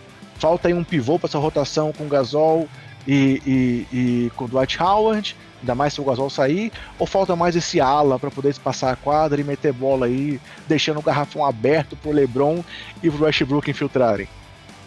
Então, é, pensando do, Lakers atual, eu acho que um, um 3-4 seria a posição que vai fazer, tá, vai fazer mais falta, porque você tem ali o LeBron, o Ariza, o Carmelo e até o Anthony Davis que faz a, a função de ala pivô. Você tem um Bazemore, só que não é tanto, acho que acredito que ele vai ficar mais como quinta opção de, de guard. Só que você tem pivô, você tem o Mark Gasol, que eu acredito que vai começar caso continue no Lakers, vai começar como titular, porque ele é um jogador que passa a quadra, é um jogador de pick and roll, ele pode muito bem receber a, o, o, passe do Westbrook, o Westbrook entrar e ele dá um passe, ele é muito bom nesse pick and roll. Você também tem um Dwight Howard, que é um pivô mais do garrafão, mais para vir do banco. Então, se o Gasol ficar, eu acredito que o Lakers vai acabar precisando se reforçar na posição 3. Mas caso o Gasol vá saia do, da, sei lá, saia do Lakers, saia da NBA, o Lakers vai precisar de um pivô. A questão é que já tem poucas opções no mercado. Mas eu acho que deve ficar nisso. Três, se o Gasol ficar. Se o Gasol sair, eu acho que eles vão acabar indo atrás de um pivô. É, Emerson, e o Marco faz mais uma pergunta aí, ó. Fala-se um possível buyout do Kevin Love se ele seria esse cara que encaixaria bem aí no, aí no Lakers. E pergunta também sobre o Rajon Rondo, se ele realmente não ficar lá no, no Memphis, for dispensado, se são dois bons nomes aí para fechar esse elenco do Lakers. O que, que, você acha de Kevin Love ou e, e, e ou de Rajon Rondo aí no Lakers, Emerson? Uh, vamos lá. Só tem um nome ainda no mercado que é o que é nessa posição que o Daniel falou, que eu tô maluco que o Lakers não trouxe ainda, porque o cara se ofereceu basicamente no Twitter. Lauro é o James Ennis. Ah. Não. Também não reclamaria, dependendo do preço, não reclamaria. Mas o James Ennis, que é um, um bom é, ala, é, ala, ala pivô, né? 3-4, bom defensor, bom arremessador de 3, que curtiu acho que os seis, sete tweets do Lakers seguidos, assim, é, falando do time, falando que ele poder, se ele poderia ir, ele tipo, falando que é sim, se eles me chamarem eu vou. Tipo assim, eu falei, meu Deus do céu, por que esse cara não tá no time ainda? O Lakers é ainda tem. Ele não tá ainda. é porque ele se ofereceu, né? Se ele fizesse é. difícil. Tu falou que ele, é... Faz, ele é um bom Aí mesmo por que não vai, né? e é, torcida é, mal agradecida essa aí, olha. Mas uh, sobre os dois, o Kevin Love, se ele levar o buyout do, do, do Kevin, eu acho que por ele ter jogado em UCLA, assim como o Westbrook, por ele ter é, uma história com LeBron, eu não tenho dúvidas que ele vai ser o alvo número um do Lakers o alvo número 1, 2 e 3, vamos colocar assim. Porque é uma posição, é a posição 4, é uma posição que o Lakers teria dificuldades. Acredito até que se ele viesse, eu acho que o Lakers ia dar uma, um jeito dele ser até titular. É, não sei como ele está fisicamente, porque no Cavs ele não joga, literalmente por conta do tanque do Cavs, ele não joga. Então eu não, sabe, não sei do que esperar dele, mas eu sei que o Lakers iria atrás. Sobre o Rajon Rondo, é assim, pô, assim, agradeço, Rondo, obrigado pelo título, pela história, mas assim, eu já passei raiva demais com ele, já vou ter o Westbrook no time, porque eu sei que eu vou passar raiva nos playoffs. Eu não preciso de um cara para passar raiva na regular e um nos offs. Que seja um cara só, e pelo menos o Westbrook vai entregar na temporada. Obrigado pelo que ele fez. Pô, o Rondo não precisa. Que nem Beverly. Beverly, pô, defensor bom, assim, já foi melhor. É um cara que entra na cabeça dos outros e tal. Mas, obrigado. Não precisa. Pode dar vaga pro Mike James. Era a próxima pergunta, também tá aí. O Marco perguntou também do Beverly aí no nosso chat. Era o próximo assunto, você já tá abordando aí então. Também, também, não queria o, o, Zé Pequeno no seu time também, não, né, Remy? Ah, sim, se vier, Pô, amém. Sei lá, o Beverly no Lakers é tipo o Felipe Melo no Corinthians. É um trem que não me entra na cabeça, infelizmente. Legal, ó. Um abraço pro Thiago Nascimento que tá aí no chat também. E aí, Daniel, você concorda aí que o, que o, que o Beverly também não teria espaço nesse time? Ou seria um cara que você gostaria de ver aí vindo desse banco aí do Lakers pra poder trazer um pouco de defesa, de marcação? Sei lá, não, não combina, né? Beverly foi draftado pelo Lakers. Ele fala que teve uma certa mágoa porque não foi utilizado. Só que, sei lá, Beverly e LeBron junto é meio complicado, então não sei se vai dar certo. O London, pelo amor de Deus, passa longe. Ele tá, ele tá com a cara de ir pra Filadélfia, me desculpa, Romanelli, mas é porque é um dos, dos 500 times que ele torce. Mas ele, o London tá com a cara de Filadélfia. E eu acho que. Nossa, o Roma vai ficar feliz com o Honda e Drummond. Caraca, Com os dois indo do banco ainda? Nossa. Com certeza. Então ainda tem o Simon. Mas aí vocês. aí eu acredito que não. O, acho que o Lakers não tá atrás de um armador, armador igual o London. E não sei se seria um defensor do Beverly também seria o, o, alvo do Lakers.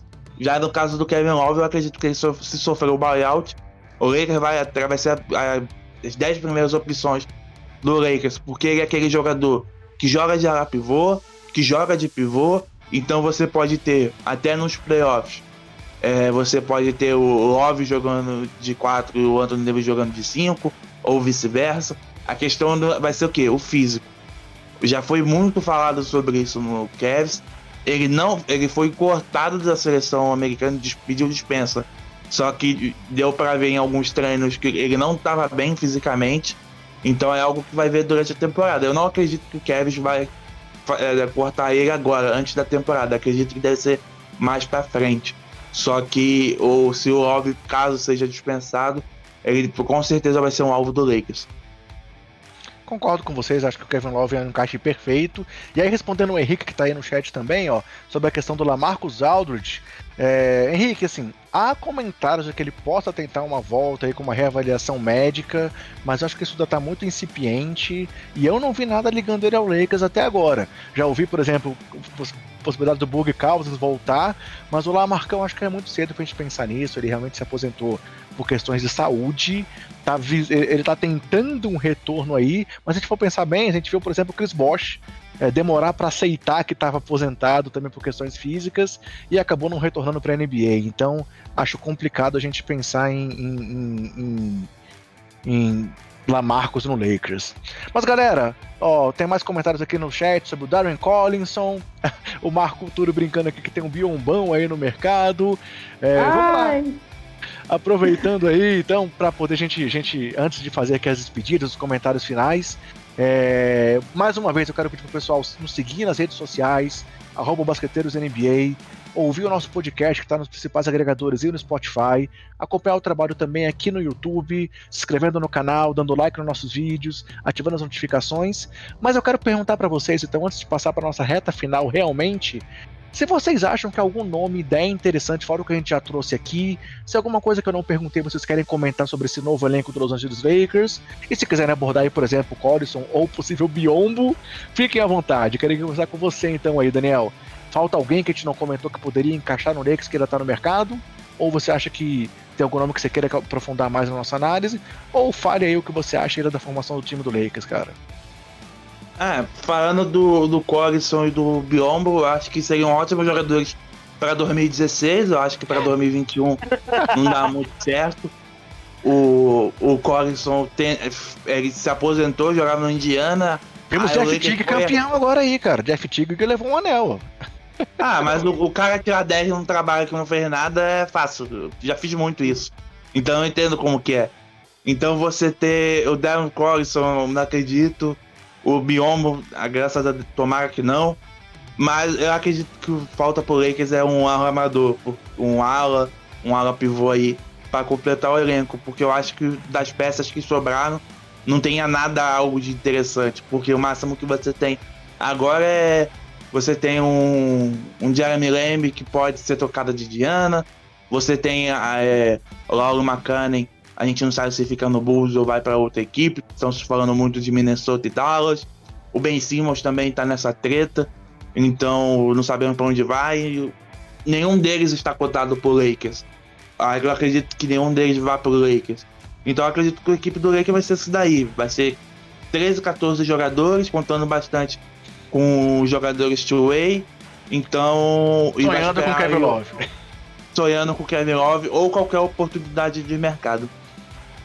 Beleza. Emerson, alguém que a gente não trouxe, ó. O Marcão perguntou também do JJ Redick. Será que era um cara que também tá mais pra lá do que pra cá?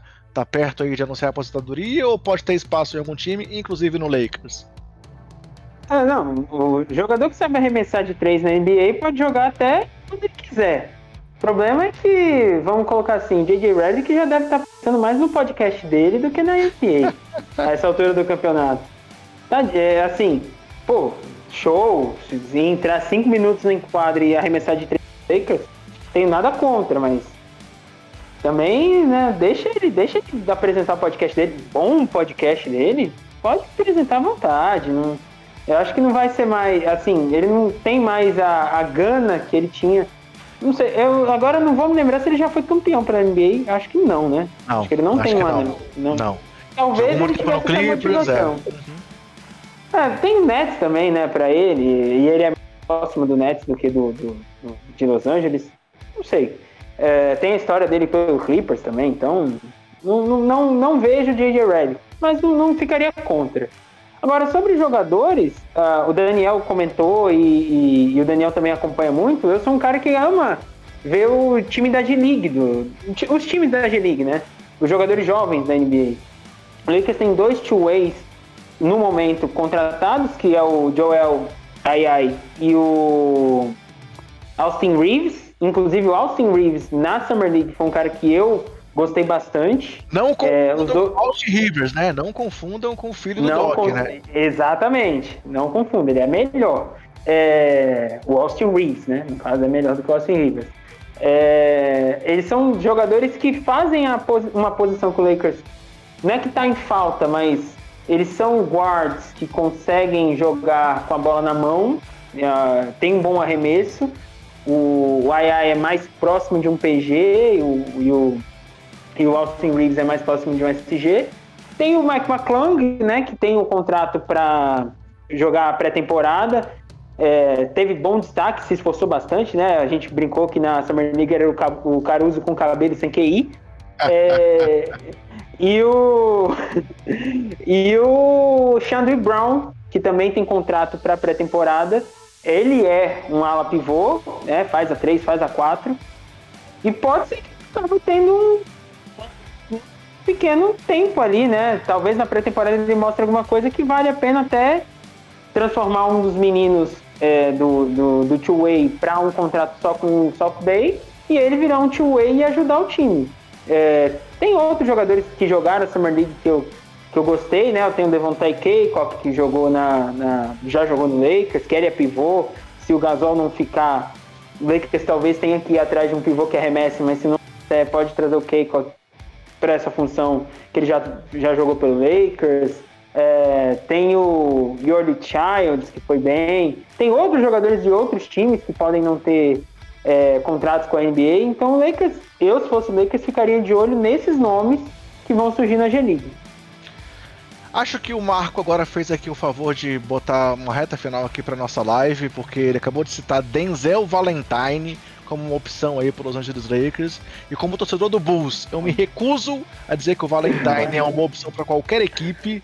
Então, Marcão, brincadeiras à parte aí, obrigado pela participação. Citou aí também o Dennis Smith.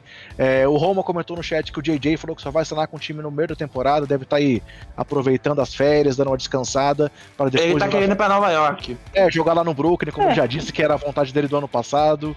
Ele ficou revoltado quando não foi para lá na última temporada. Mas, é, galera, então assim, acho que a gente conseguiu analisar bem aqui o elenco do Lakers, analisamos bem a situação do Westbrook, que era o principal nome, falamos sobre o Carmelo Anthony, os jogadores ali de rotação e de, de, perímetro que o time trouxe. É, vocês já trouxeram aí também alguns nomes, o Emerson fez uma ótima análise aí dos jovens que estão aí compondo o elenco que pode ter algum espaço. O Daniel trouxe alguns nomes de mercado que podem vir por trocas, mas também a questão do buyout aí do, do Kevin Love. Acho que a gente conseguiu passar bem legal. E já homenageamos também o nessa edição, que ficou muito especial.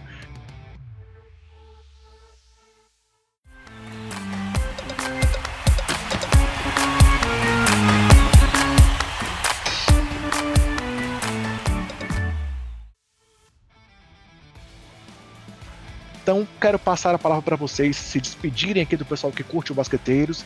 Agradecer demais a presença de vocês. Galera, acompanha aí o trabalho do Hamilton, do Daniel. São dois caras que sacam muito de NBA. Trouxeram aqui o clubismo do Lakers, mas são caras que podem tratar também de vários outros assuntos e estão sempre convidados para voltar aqui para o Basqueteiros, porque tem uma conversa de qualidade como essa, a gente sempre quer. Então, começando aí a, as despedidas, Emerson, manda seu abraço aí pra galera e fala onde eles podem acompanhar seu trabalho, cara. Bom, é, novamente, agradecer o convite do André, que, assim, é, me, me, pegou até desprevenido. Eu, eu, fico, eu fiquei muito lisonjeado, muito mesmo. E o papo foi de uma qualidade altíssima aqui. A gente, a gente conseguiu contar muita coisa do Lakers e até algumas coisas mais é, que o pessoal tá pedindo muito com uma forma bem leve. Então é, é assim que a gente gosta de, de falar sobre, sobre a NBA. A gente é clubista, eu sou clubista, o Daniel acredito também que seja. Não, o, André, o, o, André. O André pelos Bulls. É, exato. Então, assim, mas a gente, quando precisa ser imparcial, a gente tem que ser imparcial também. Então, não. não, não é, nem ficar preocupado de ir lá no Lakers no ar e acompanhar e falar, pô, óbvio, tá lá Lakers na página, obviamente a gente vai falar de Lakers, mas Quando precisar, a gente fala de outros times sem, sem ter muita dor no coração, tirando o Celtics, que é ali, se, se você para elogio no Celtics numa página do Lakers, tá indo errado. É, desculpa, Drica, beijo ali. Ah, falando nisso, me encontram no Lakers no ar. Se vocês quiserem aleatoriedades e desinformação, no Twitter tem o Emerson Barbosa para acompanhar toda, toda de, todo tipo de desinformação possível.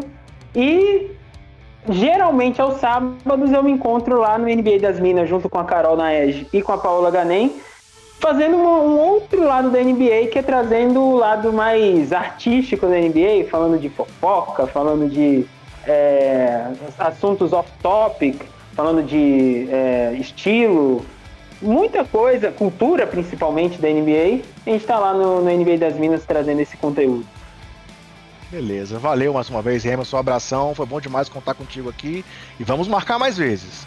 Daniel, Opa. bom demais também falar contigo mais uma vez, cara. A gente se conheceu lá numa, numa participação com o pessoal do Live Basketball e hoje foi muito legal ter você aqui com a gente. Fala pro pessoal também de encontrar seu trabalho, como é que você tá trabalhando aí nas suas várias frentes dentro da cobertura do basquete e da NBA, cara. É, pra quem quiser conhecer meu, meu trabalho, é só me seguir. É só me seguir no LinkedIn. Quem dera trabalhar com isso aqui, né? Realmente era um sonho poder trabalhar com isso aqui. Nossa, que sonho. Mas falando sério, é, sobre NBA, NBB, LBF, tô querendo aprender mais sobre WNBA, só seguir lá no blog Turnover. É, se quiser mais aleatoriedade, só me seguir no Daniel Ávila C underline e, e também seguir o blog, o Basquete FM, que tá aí o Romanelli, Renan Rons, Agatha Máximo, é, Rodrigo Barbosa, André Mori, falando também sobre basquete, só seguir lá que eu, que eu gosto muito de participar e com certeza, se eu não falar, eu vou tomar um esporro no grupo. Mas sigam lá. A gente também tem desconto na Odyssey, então só seguir lá o perfil para vocês acompanharem de tudo. E sempre vai ser um prazer, André, quando precisar, é só chamar. Primeira live também com o Emerson, já que a gente bota o terror na Twitch alheira. E sempre quando, precisar, sempre quando precisar, só, só chamar. Beleza. Obrigado aí o pessoal que acompanhou aqui essa live com a gente. Obrigado aí o pessoal que conversou com a gente muito no chat. A Paola, o Roma, que pô, não pôde participar com a gente hoje. Também tinha conversado com ele, mas estava aí com probleminha de saúde, senão ele estaria aqui também. E foi muito legal conversar com essa galera da Laker Nation aqui, que a gente sabe que é tão apaixonada, tão clubista, mas que tem muito a comemorar apenas por ter LeBron James no seu time. Só para despedir aqui, ó, Marco Túlio fez a última pergunta do chat, citando Michael Beasley. E aí, quer ele no time, sim ou não? Ainda bem que a gente tá indo embora. É, eu, quero, eu quero ele lá no, na, no time chinês, no time, sei lá, das Filipinas. No é. Lakers não, pelo ele amor de Deus. De Simmons e Kuzma. E Valentine junto, manda o Valentine pra lá. E o Valentine também. Beleza, então Marcão, um abraço aí para você, Emerson, um abraço, Daniel, um abraço. Sigam aí Basqueteiros NBA nas redes sociais, ouçam o nosso podcast, nos, se inscreva aqui no nosso canal do, do, do, YouTube, que vai ser muito legal acompanhar a gente por vídeo também. Nos curtam também lá no Jumper Brasil e comprem na Odyssey, inclusive a linha Basqueteiros. Tá muito legal, confere lá. Mostramos aqui as camisetas no vídeo. Quem tá vendo isso aqui no podcast, procure lá dentro. O link vai estar tá aqui na descrição. E ajuda o Basqueteiros a chegar cada vez mais pessoas e a trazer um conteúdo de qualidade com meus sempre bem-vindos convidados. Valeu, Emerson, valeu, Daniel, valeu, galera, e um grande abraço. Se cuidem, cuida dos seus e cuida do próximo. Até